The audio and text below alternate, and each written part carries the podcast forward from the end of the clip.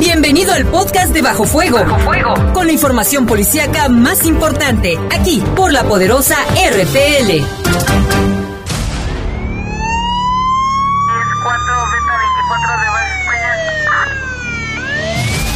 Los servicios informativos de la poderosa RPL presentan el noticiario policiaco de mayor audiencia en la región. Bajo fuego. Notas, comentarios y más. Jaime Ramírez, Lupita Tilano, Iván Rivera y Lalo Tapia. Trabajamos en conjunto para mantenerte informado de los sucesos más importantes ocurridos al momento. Ocurridos al momento. En Bajo Fuego, tu opinión es importante. Comunícate al 477-718-7995 y 96. WhatsApp 477-147-1100. En Bajo Fuego, esta es la información.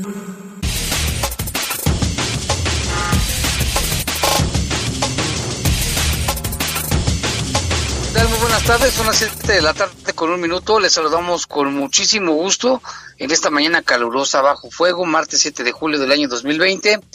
En los controles, Jorge Rodríguez Sabanero, control de cabina está nuestro compañero Brian Martínez. No, Julio Martínez, hoy está, hoy está el buen Kim, a quien saludamos con gusto. Yo soy Jaime Ramírez, vamos a presentarle un avance de la información. Encuentran los cuerpos de dos hombres en la zona de Barranca de Venaderos. Por la mañana fue asesinado un joven en Las Joyas.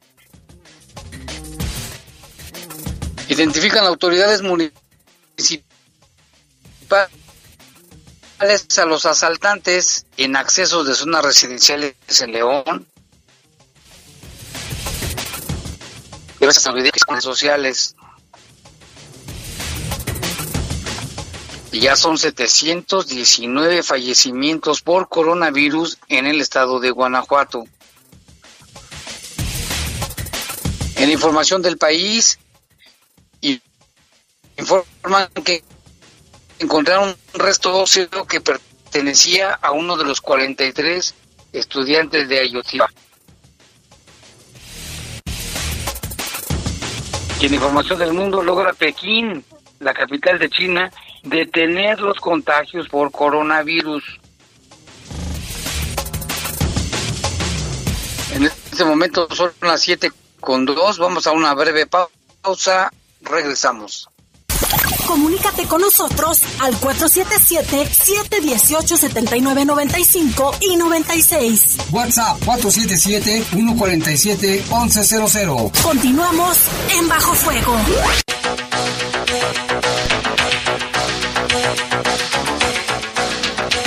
En este momento son las siete con seis de la tarde y vámonos con información del país.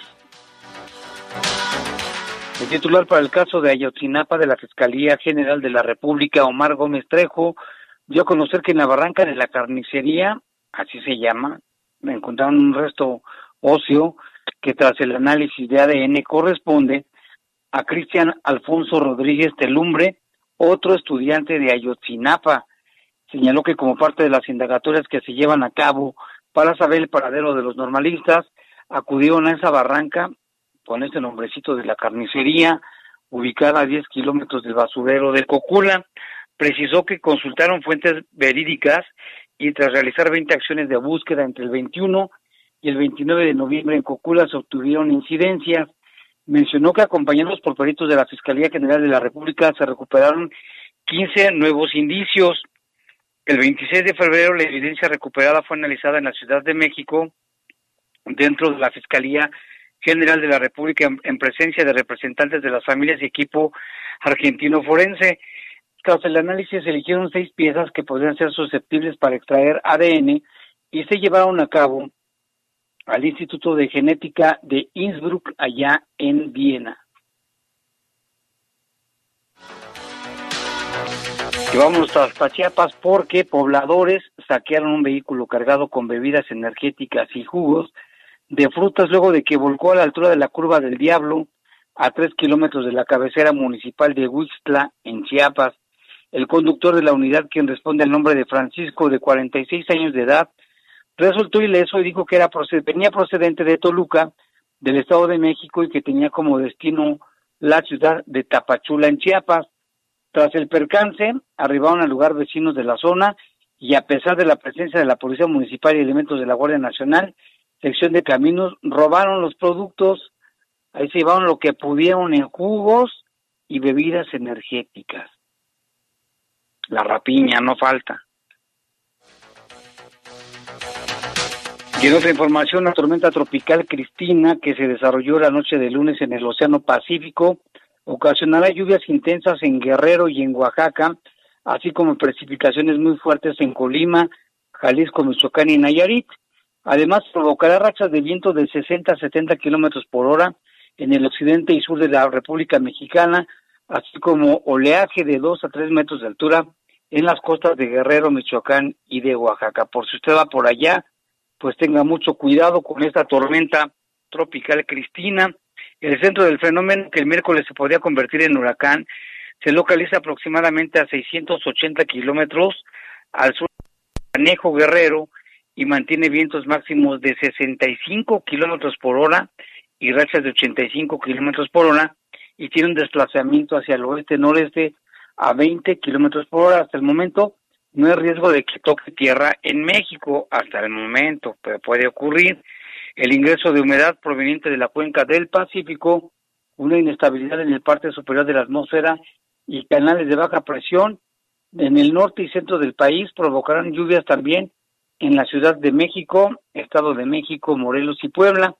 Asimismo, se esperan precipitaciones fuertes en Chiapas, Chihuahua, Hidalgo, Querétaro, Sinaloa, Sonora, Tlaxcala, Veracruz y Zacatecas, así como Guanajuato y chubascos en Aguascalientes, Coahuila y Nuevo León. Y bueno, el presidente de México, Andrés Manuel López Obrador, ya vuela hacia Estados Unidos para reunirse con su homólogo Donald Trump. Se trata de su primera visita al Estado fuera del país. El presidente, por los protocolos sanitarios instalados en las aerolíneas debido a la pandemia del COVID-19, pues ahora sí se tuvo que poner el cubrebocas. Es la primera vez que en público se le ve utilizándolo, rodeado de gente, pero con sana distancia. El mandatario tomó su asiento dentro de la aeronave mientras que un grupo de pasajeros lo fotografiaba y le comentaba, le hacía algunos comentarios, algunas sugerencias. En videos difundidos en redes sociales se ve al mandatario sentado a un costado de la ventanilla con un asiento de distancia del ocupante más cercano. En el encuentro, Donald Trump se realizará el próximo miércoles, mañana, en la Casa Blanca, donde los presidentes de ambos países tratarán algunos temas para fortalecer su relación diplomática. A través de un comunicado difundido el lunes, la Casa Blanca informó que en la reunión AMLO y Trump se tratarán temas relativos al comercio y la salud, así como otros centrales para la prosperidad y la seguridad regional.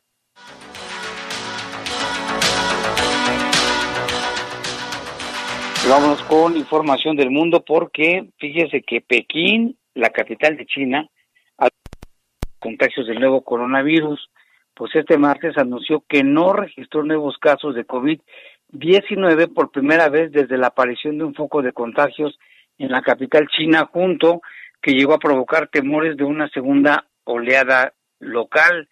Un total de 335 personas han sido infectadas de COVID-19 que surgió un brote en el mercado mayorista de Pekín a principios de junio. La Comisión de Salud de Pekín, la capital de China, informó que detectó solo un caso asintomático de COVID-19 el lunes, que China no incluye en sus recuentos de casos confirmados. Las autoridades chinas aún investigan la causa del último brote del nuevo coronavirus, pero trascendió que el virus se detectó en tablas utilizadas para cortar salmón importado en el mercado de Chifandi, lo que provocó una prohibición de ciertas importaciones y un mayor escrutinio o vigilancia de proveedores de los alimentos extranjeros. El gobierno de Pekín, de la capital china, ha examinado más de 11 millones de personas por COVID-19. Desde el 11 de junio, aproximadamente la mitad de la población de la ciudad, señalaron funcionarios. Vecinos hicieron largas y pacientes colas en el calor del verano delante de sitios de realización de pruebas en toda la ciudad. En junio, con cientos de miles de muestras recolectadas cada día, Los confinamientos localizados en toda la ciudad se han aliviado en los últimos días y las personas que viven en áreas de la ciudad considerada de bajo riesgo ahora pueden viajar libremente nuevamente. El brote de Pekín está estabilizándose y mejorando, dijo a la prensa el subdirector del centro de la ciudad para el control de enfermedades. China había controlado en gran medida el brote inicial desde que se detectara el nuevo foco de Pekín. Desde ese momento, el gobierno también impuso un estricto bloqueo a casi medio millón de personas en la vecina provincia de Hubei, donde de Hebei, pues, para contener el nuevo foco, adoptando las mismas medidas estrictas impuestas en el apogeo de la pandemia en la ciudad de Wuhan. Así de que, pues sí, lo están celebrando con mucha alegría. Ni un solo caso de contagio en Pekín. Y también la Organización Panamericana de la Salud destacó la respuesta de Uruguay a la pandemia de COVID-19, reveló el secreto para preservar los logros alcanzados cuando el nuevo coronavirus avanza por toda la región. Uruguay es el único país de América Latina y del sur de América que tiene una tasa de incidencia que baja de manera regular durante las últimas semanas. Desde los primeros cuatro casos anunciados el 13 de marzo, Uruguay solamente ha reportado 956 casos en todo el país ¿eh? y 28 fallecidos, lo cual es una tasa de letalidad baja. ¿Cómo logró este pequeño país sudamericano de 3.4 millones de habitantes contener la propagación del virus?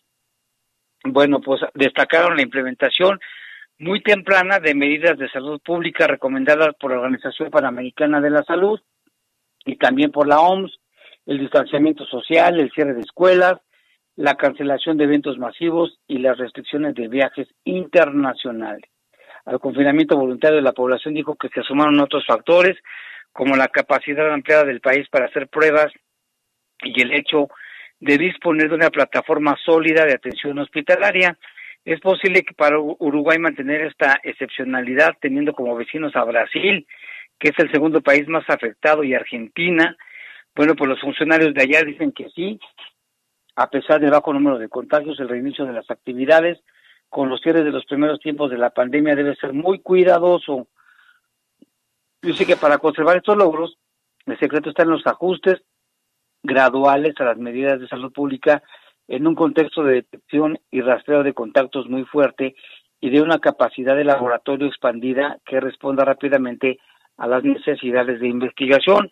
El epidemiólogo indicó que otro aspecto importante de la respuesta de Uruguay fue la prevención de la gripe estacional antes de que se instalara en el invierno austral, donde son usuales los brotes de influenza. Dice, quisiéramos destacar además el fortalecimiento de la vigilancia de COVID, la importancia de haber llevado a cabo campañas de vacunación por la influenza. Pues felicidades también a ese país que han sido muy estrictos en las medidas de sana distancia. De ayer ya ve que le dábamos cuenta del asunto que sucedió, del problema, de la tragedia que sucedió allá en Colombia, donde explotó una pipa cargada con gasolina y que mató a ocho personas ya y más de cuarenta heridos porque fueron a robarse gasolina. Bueno, pues hoy habló el chofer, el chofer de la pipa de gasolina que volcó y explotó junto a una carretera en Colombia, les advirtió a los pobladores que tuvieran cuidado. Se informó que ya son once las personas que han perdido la vida y otras 43 han resultado heridas. Dijo que el estallido ocurrió cuando varias personas intentaban quitar la batería del camión. Dijo que esto provocó una fricción y a su vez que salieran chispas para luego prender fuego al camión y ocasionar la trágica explosión.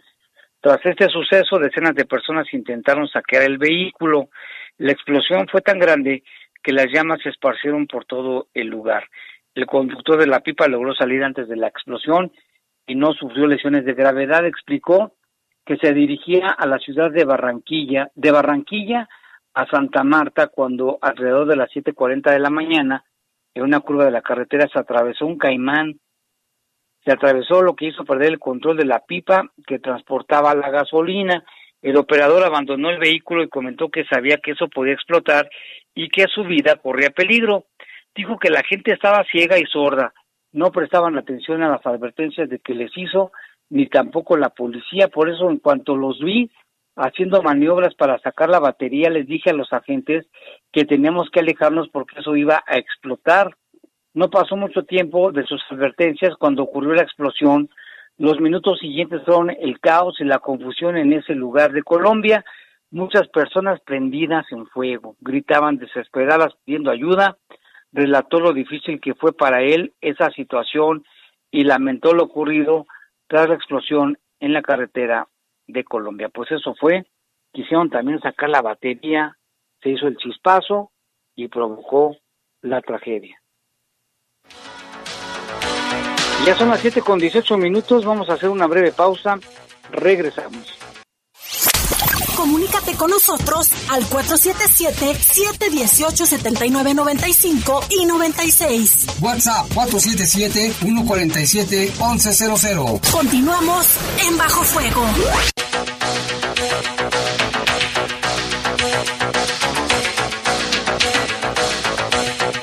Con más información ya dábamos cuenta al inicio de este espacio informativo de que hubo unos cuerpos encontrados en la zona de Barranca de Venaderos. Nuestro compañero Iván Rivera se trasladó hasta ese lugar de los hechos y desde ahí nos hace el siguiente reporte. Hola, ¿qué tal amigos de La Poderosa? Muy buenas tardes. Pues tenemos información, información de este hallazgo de dos cuerpos de dos hombres encontrados en lo que es el Boulevard Las Joyas en las inmediaciones de la colonia Corral de Piedra, esta zona colindante también con la Barranca de Venaderos, pero pues del lado del Boulevard Las Joyas, no del lado de la colonia León 2.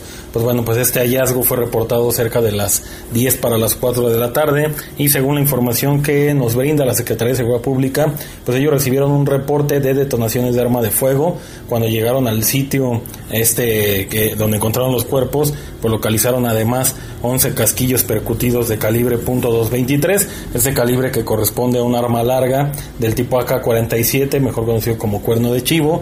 Estas dos personas no fueron identificadas, pero algunas, algunos curiosos que se acercaron después de escuchar estos disparos Dicen que uno de los hombres pues vivía en la zona de la barranca de Venaderos, aunque no pudieron identificarle. Esa es la información que tenemos hasta este momento. Se trata de dos cuerpos y la localización de 11 casquillos percutidos en lo que es el Boulevard Las Collas en la colonia Corral de Piedra. Mantengo muy el pendiente de esta y otras noticias. Muchas gracias Iván, que ya viene de regreso para acá. También nuestro compañero Lalo Tapia tiene información sobre un homicidio ocurrido en la zona de Las Joyas Vamos a escuchar. Hola, ¿qué tal? Muy buenas noches a todo el auditorio. Pues sí, el día de hoy, durante la madrugada, cerca de la una, se reportó una agresión con armas de fuego allá en la colonia Punta del Sol, muy cerca, o más bien dentro de la zona de, de las joyas, concretamente fuera de un domicilio ubicado en la calle Punta de Gota y Refugio de Rosas. Ahí llegaron dos sujetos a pie y dispararon en contra de esta persona, de quien la fiscalía pues únicamente confirmó que se trataba de un hombre de 33 años de edad, sin que se diera a conocer su identidad.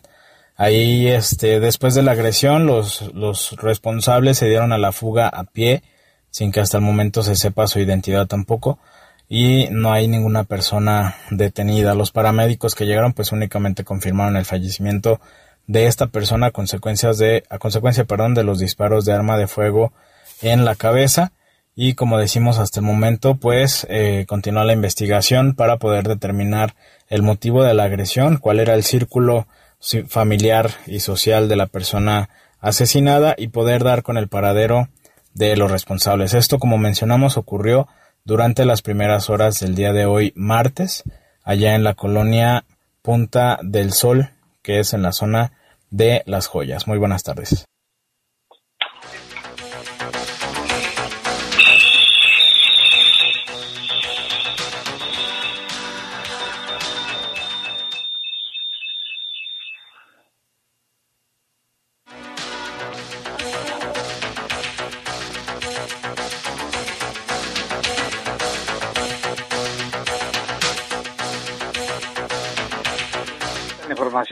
Con nuestro compañero Lalo Estamos recibiendo una llamada de una persona, estamos al aire, ¿verdad? Pero bueno, estamos tratando de, ayudarlo, parece que tiene un problema fuerte. Bueno, sucedió allí, en, esta zona también de las joyas, y ahí estuvo el reporte de nuestro compañero Lalo Tapia. Y bueno, pues vámonos con más información porque también allí este nuestro compañero Jorge Camarillo tiene información de que el secretario de Seguridad Pública Mario Bravo Arrona dijo que ya tenían identificados a los responsables de asaltos en accesos a zonas residenciales.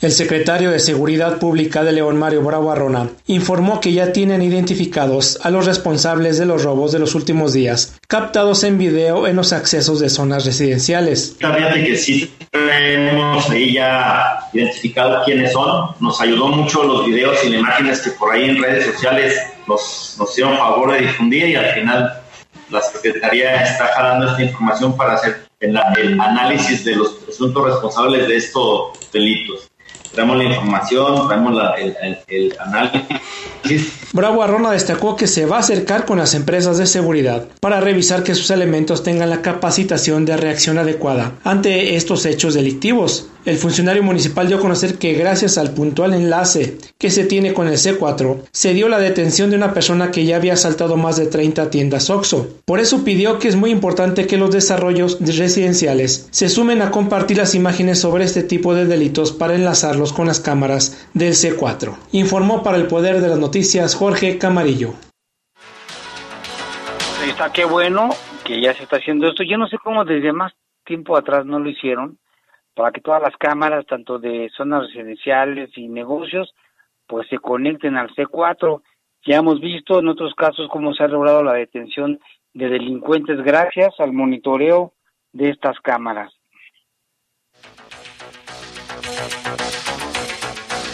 Y vámonos con más información. La madrugada de hoy, la unidad especializada en investigación de homicidios inició las indagatorias en torno a una persona de un hombre de 33 años de edad fallecido por disparos de arma de fuego en el interior del domicilio en la calle Punta de Gota, esquina Refugio de Rosas en la colonia Punta del Sol. Es lo que nos comentaba Lalo Tapia y ya se inició la carpeta de investigación. Peritos recabaron indicios balísticos encontrándose en proceso las indagatorias para esclarecer este caso.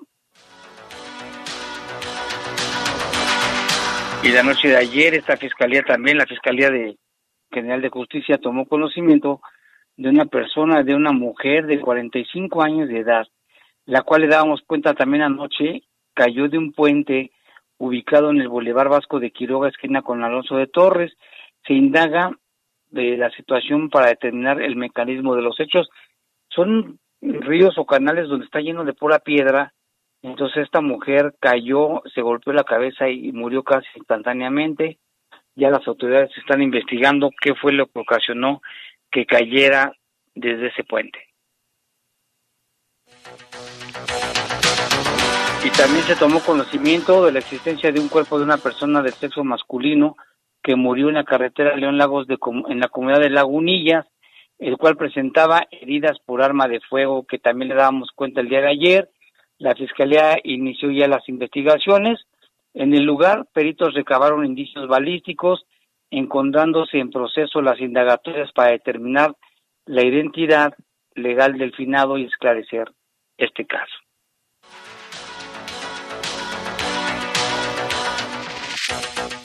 Y también la unidad especializada en investigación de homicidios la tarde de ayer inició indagatorias en torno a una persona fallecida y un lesionado por arma de fuego.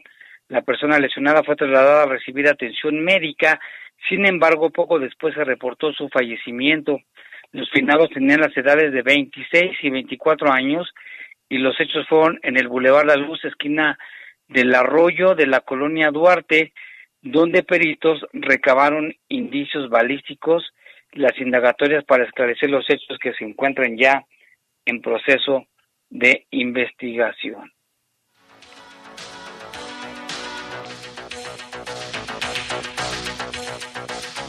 Y tenemos aquí un servicio social de una jovencita que está desaparecida desde ayer. Por si alguien la ha visto, se salió de su casa, no ha regresado hasta ahora. Ella se llama Luisa Itzel Chávez Robles, de 13 años de edad, que vive en la calle Hacienda del Oro 135. Su mamá, Elizabeth Robles Mondragón, pues está muy preocupada porque desde que se salió esta jovencita de 13 años de edad, ¿eh? Luisa Itzel Chávez Robles, si nos está escuchando, o sea, alguien que la conoce dígale que por favor regrese a su casa, su mamá está muy preocupada, está desesperada, se salió sin decir a dónde iba y bueno, pues las autoridades ya están investigando qué es lo que pudo haber sucedido.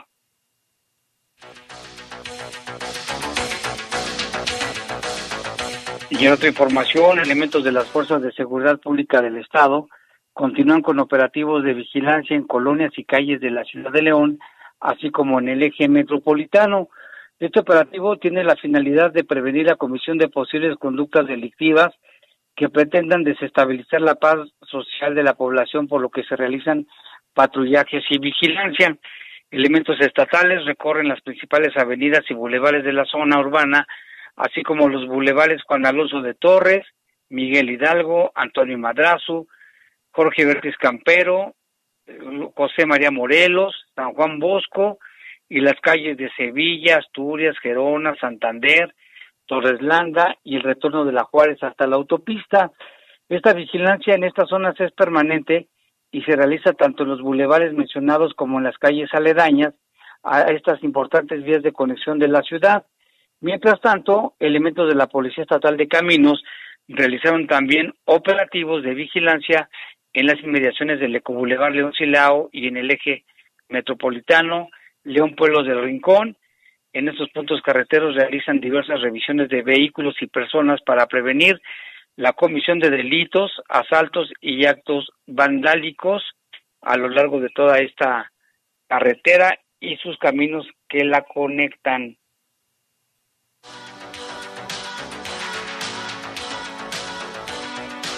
vamos también con otra información de la Fiscalía General de la República, porque aquí nos están informando, dice, para informarles de los avances recientes en la búsqueda de la investigación alcanzados en el trabajo de la unidad especializada del caso Ayutzinapa, es lo que le estábamos comentando hace un momento, desde que el fiscal general, doctor Alejandro Gertz Manero, depositó, dice, la confianza en este investigador, una nueva etapa se decretó y empezamos saneando y planteando una nueva investigación.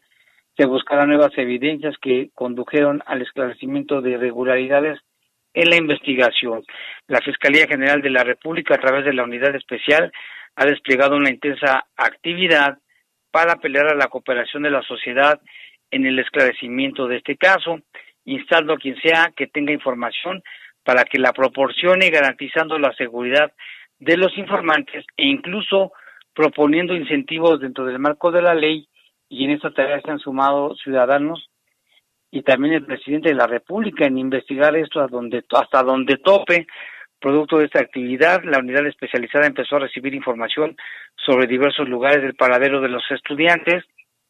Se han escuchado cada una de las fuentes que son verídicas y acudido a, cada uno de los lugares. En esta diligencia se realizaron pericias con la finalidad de saber si los indicios rescatados son propensos para realizar un análisis. Dichas investigaciones ya se dieron a conocer y seguirán a través de la Fiscalía General de la República, que tiene el compromiso de esta nueva etapa de investigación. Este hallazgo fue de las nuevas acciones de búsqueda, en este caso que dio la vuelta al mundo como recordamos.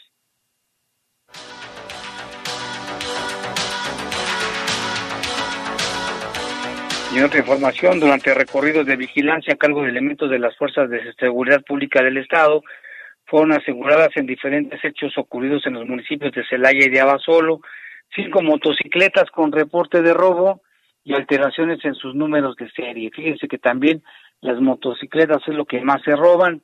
En el municipio de Celaya, efectivos de la policía y las fuerzas de seguridad pública durante un patrullaje de vigilancia en la comunidad de Rincón de Tamayo, a la altura de un balneario, tuvieron a la vista una motocicleta en aparente estado de abandono, por lo que cuando realizaron la inspección se detectó que presentaba alteraciones en los números de serie.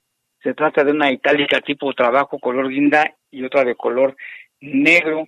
Por otra parte, en la misma comunidad de ese municipio, elementos de la Policía Rural localizaron una motocicleta marca itálica, color negro, sin tablillas de circulación, misma que también contaba con alteración producida por acción mecánica en su numeración. Asimismo, en la calle San Juan, esquina con San Mateo, en la colonia Juan Pablo II, en el mismo municipio de Celaya, se aseguró una motocicleta itálica tipo trabajo de color rojo sin tablillas de circulación. Mientras tanto, los elementos estatales, al estar circulando en un patrullaje sobre el libramiento Juan Pablo II de esa misma ciudad de Celaya, observaron una motocicleta sin tripulantes y por ello se consultaron los datos de la unidad que revelaron que era robada.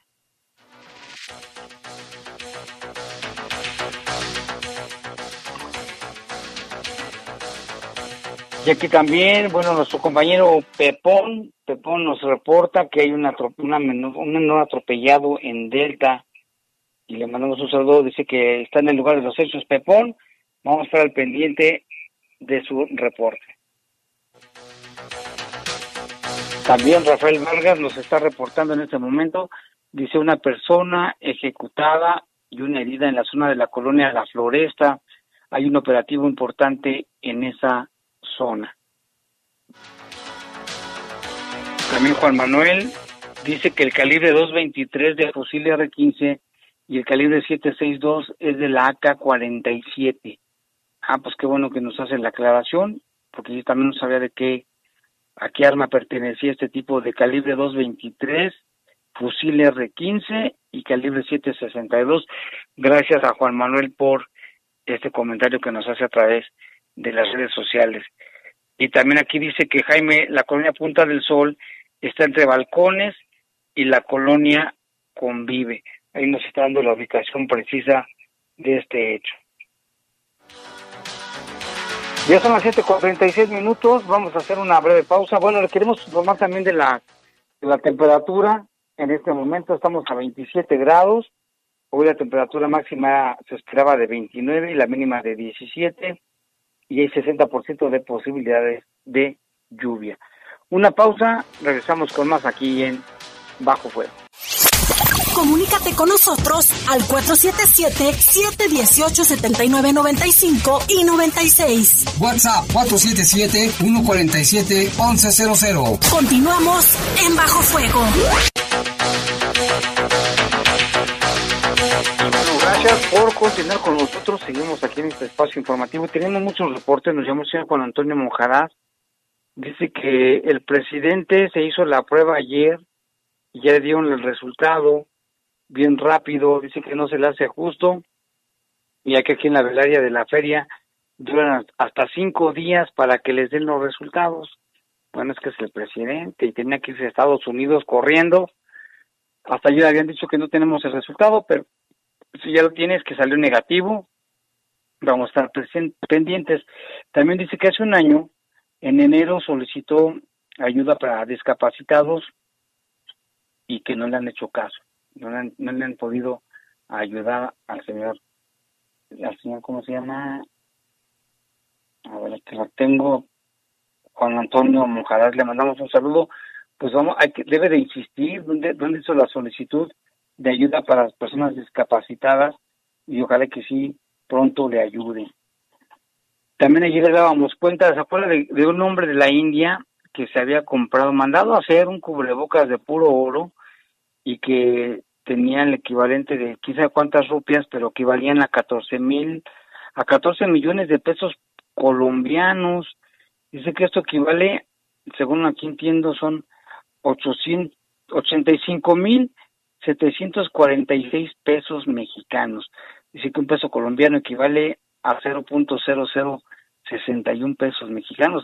Su moneda de Colombia está muy devaluada, ¿eh? muchísimo. Pues ahí está la información. Muchas gracias. Y ahí decimos que si alguien sabía la conversión de pesos colombianos a pesos mexicanos, y aquí nos da la respuesta. Muchas gracias. No nos dio su nombre, pero le agradecemos que se haya comunicado con nosotros. También aquí nos reportan, dice Jaime, buenas tardes, ¿qué sabes de un brote de COVID en la colonia La Brisa? Si tienes información, soy el señor Fernando. Pues sí, hay muchas colonias donde ya se está detectando el coronavirus. Ahorita voy a checar la lista, pero casi le puedo apostar que es toda la ciudad, ¿eh? Ya estamos en, en una situación de contagio comunitario muy fuerte en la ciudad de León, porque pues muchas personas todavía no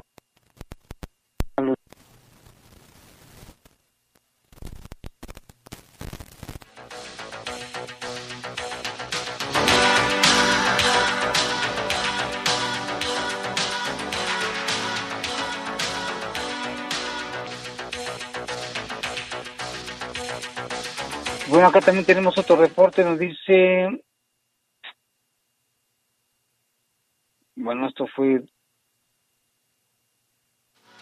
bueno, aquí nos salen de un reporte, de una entrevista que hicimos ayer, nos están haciendo un comentario, dice que, aquí, bueno, no acaso a leer bien, pero bueno, muchas gracias.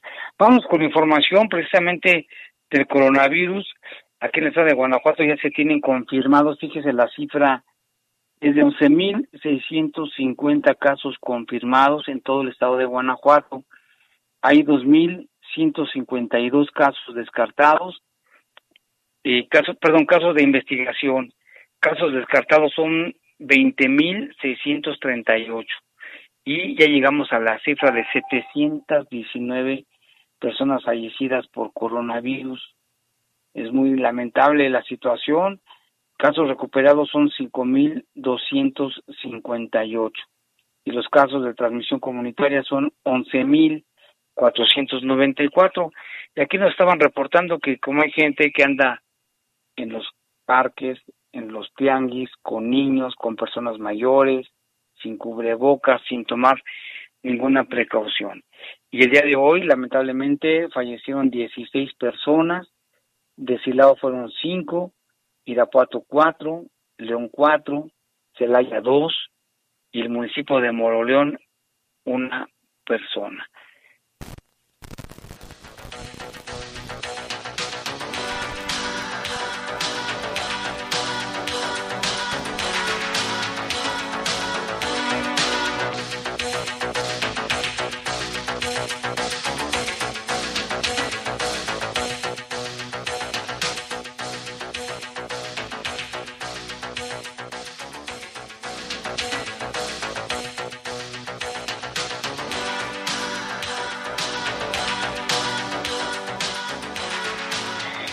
Y bueno, pues están los casos, decíamos, del total de casos, 11.302, 1.725 casos son asintomáticos, que corresponde al 15.2%.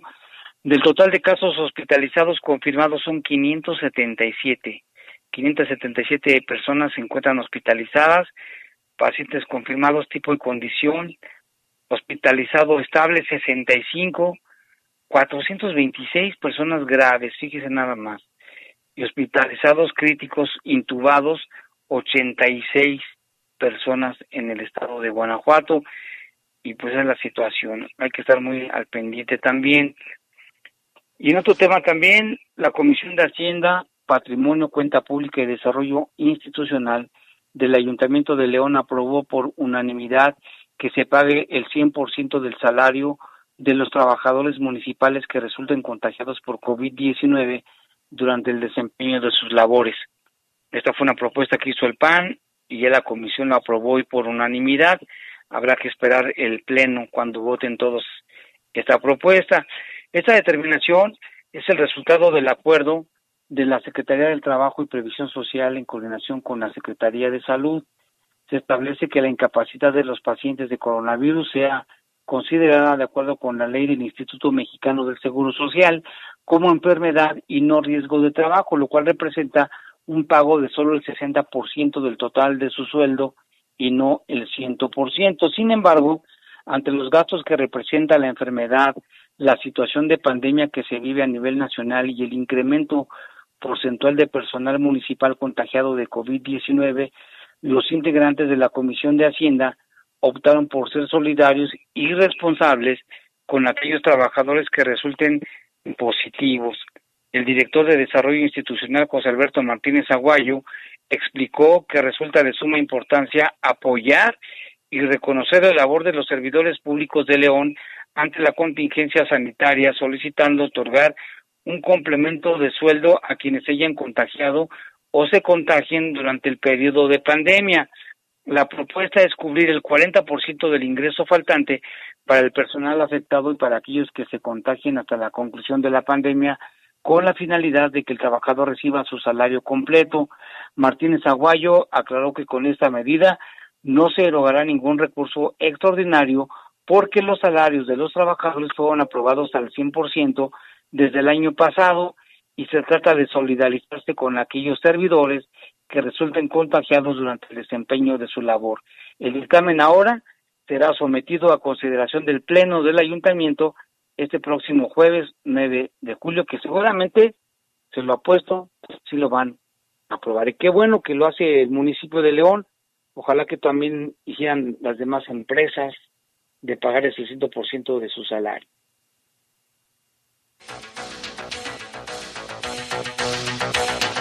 En más información, el diputado federal Héctor Jaime Ramírez Barba advirtió que México podría quedarse sin vacunas contra el COVID, ahora que salga, pues, por la mala administración del gobierno federal. Esta información nos la presenta nuestra compañera Tere Vergés.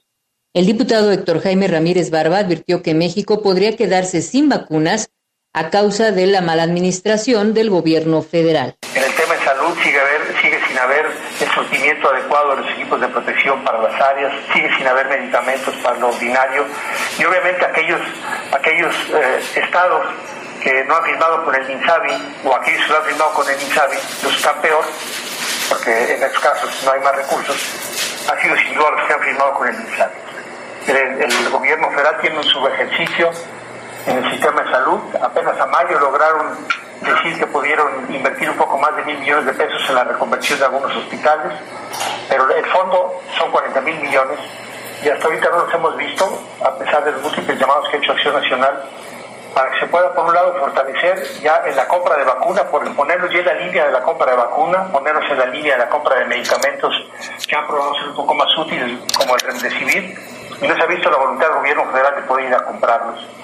De forma tal que poco va a servir si dentro de tres o cuatro meses el, producto más aventajado, que es ya AstraZeneca, este, ya salga a la venta, si ya va a haber comprados por muchos países adelante de nosotros.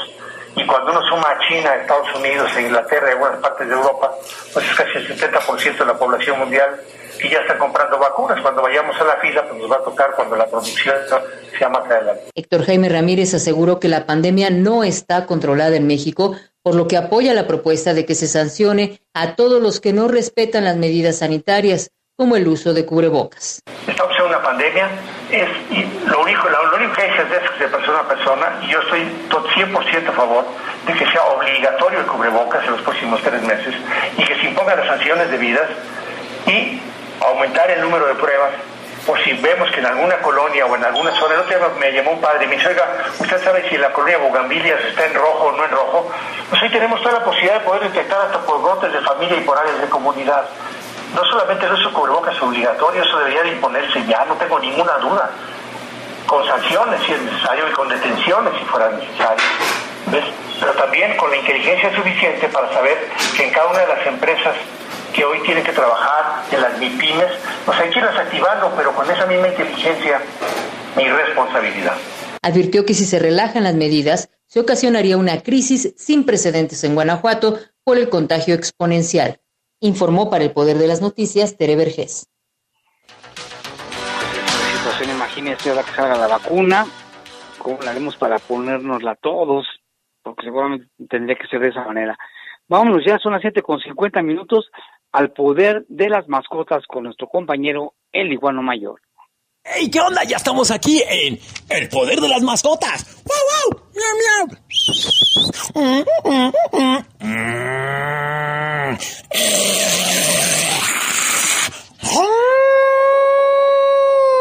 Edición pandemia. ¡Hey! Espero que todos anden ya muy bien por acá y que cuando salgan a la calle anden muy sexys con sus cubrebocas. Acuérdense que hay que andar con el cubrebocas, donde veamos arcos, pues pasar a la satanizada. ¡Uh! ¿Cuál satanizada? Es la, la desinfectación ahí que nos rocían todo, ¿eh? Sí, ah, sí, en cámara lenta para gozarlo mejor. Entonces, hay que ponernos las pilas. Necesitamos cuidarnos mucho para que no pase a mayores esto. Necesitamos cuidarnos y mando energía muy fregona para todas las personas que en este momento no les esté yendo muy bien. Mando energía si ha pasado algo ahí con, con sus familiares, si han fallecido, pues les queremos recordar que también sentimos mucho esto nosotros y estamos con ustedes y les mandamos una gran, una gran energía poderosa para estos momentos difíciles y que puedan sobrellevar todo. Y pues ya saben, aquí en La Poderosa estamos con ustedes.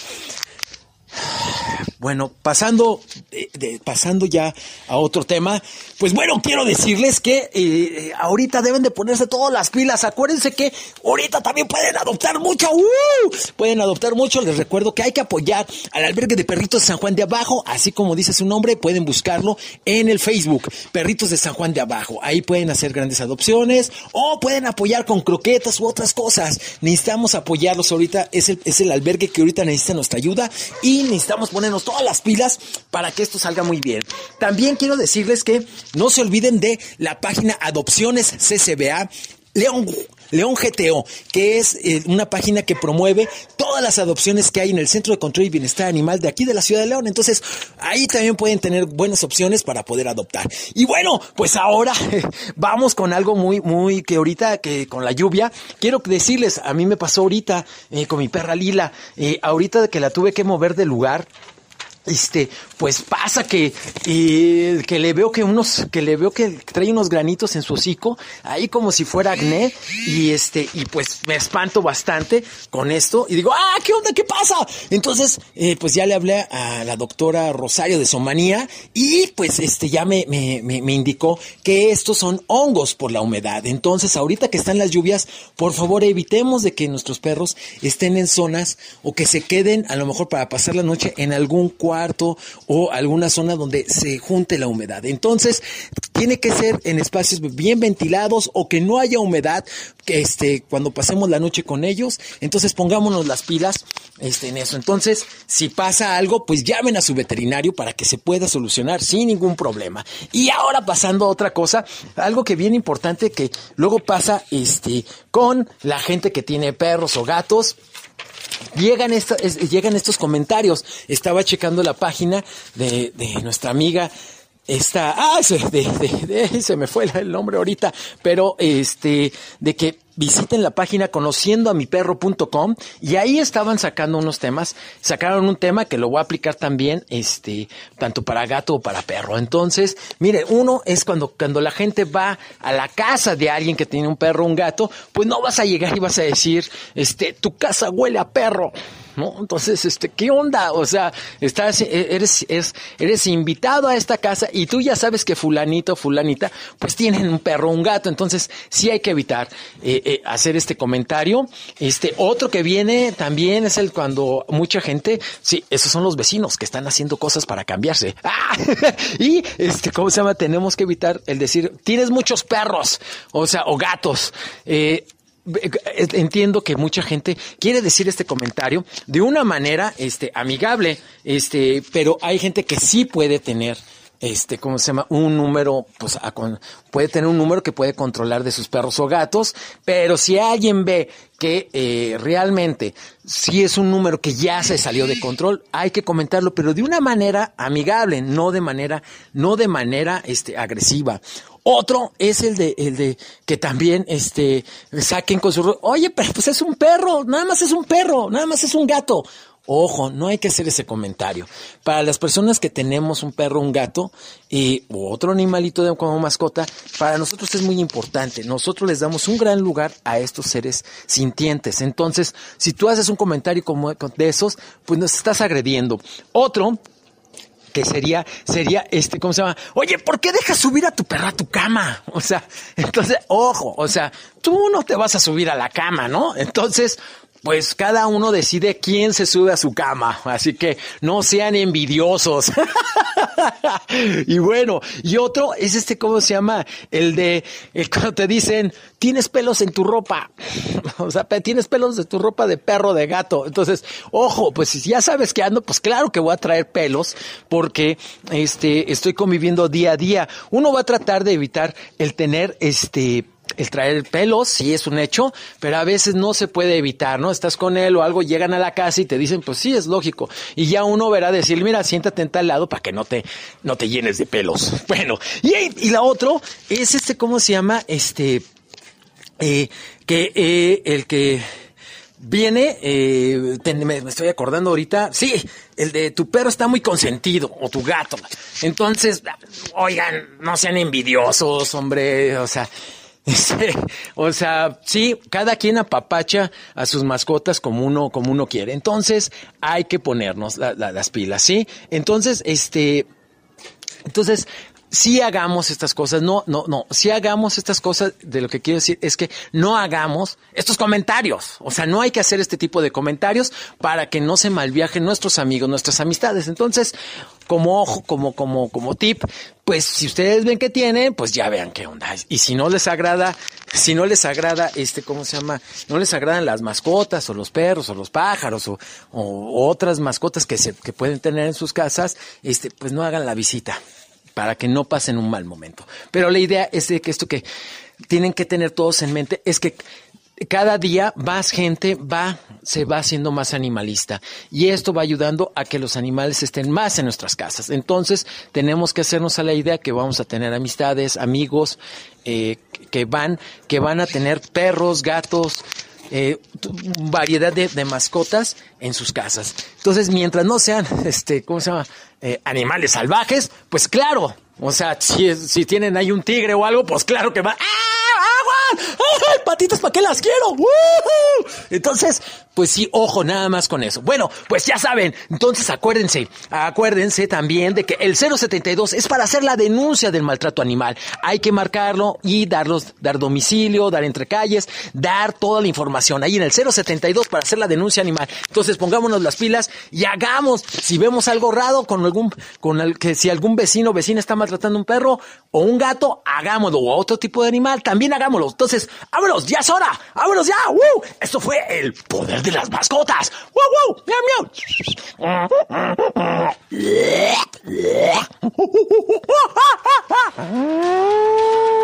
Edición pandemia. ¡Wow! Tu compañero Libuano Mayor con esta información importante también porque cada vez como hay gente más animalista. Y aquí también tenemos reportes, dice buenas tardes, pido su ayuda para encontrar mi placa. Es la LUN 4U. Si alguien la encontró, favor de comunicarse 7 263 0566 con el señor Jorge Vázquez. También márquenos a nosotros y nosotros buscamos al señor Jorge Vázquez y se la devolvemos. También acá tenemos otro reporte, dice muy importante que escuchen y difundan para para acabar con la pandemia y, de, reactivar la economía. Les envío esta información que recibí, porque yo creo que sería conveniente que después de escucharla se le hiciera llegar a alguien, ustedes creen conveniente si consideran investigar, claro que nada. No. Hasta aquí, los sucesos policíacos más importantes de Bajo Fuego. Bajo Fuego.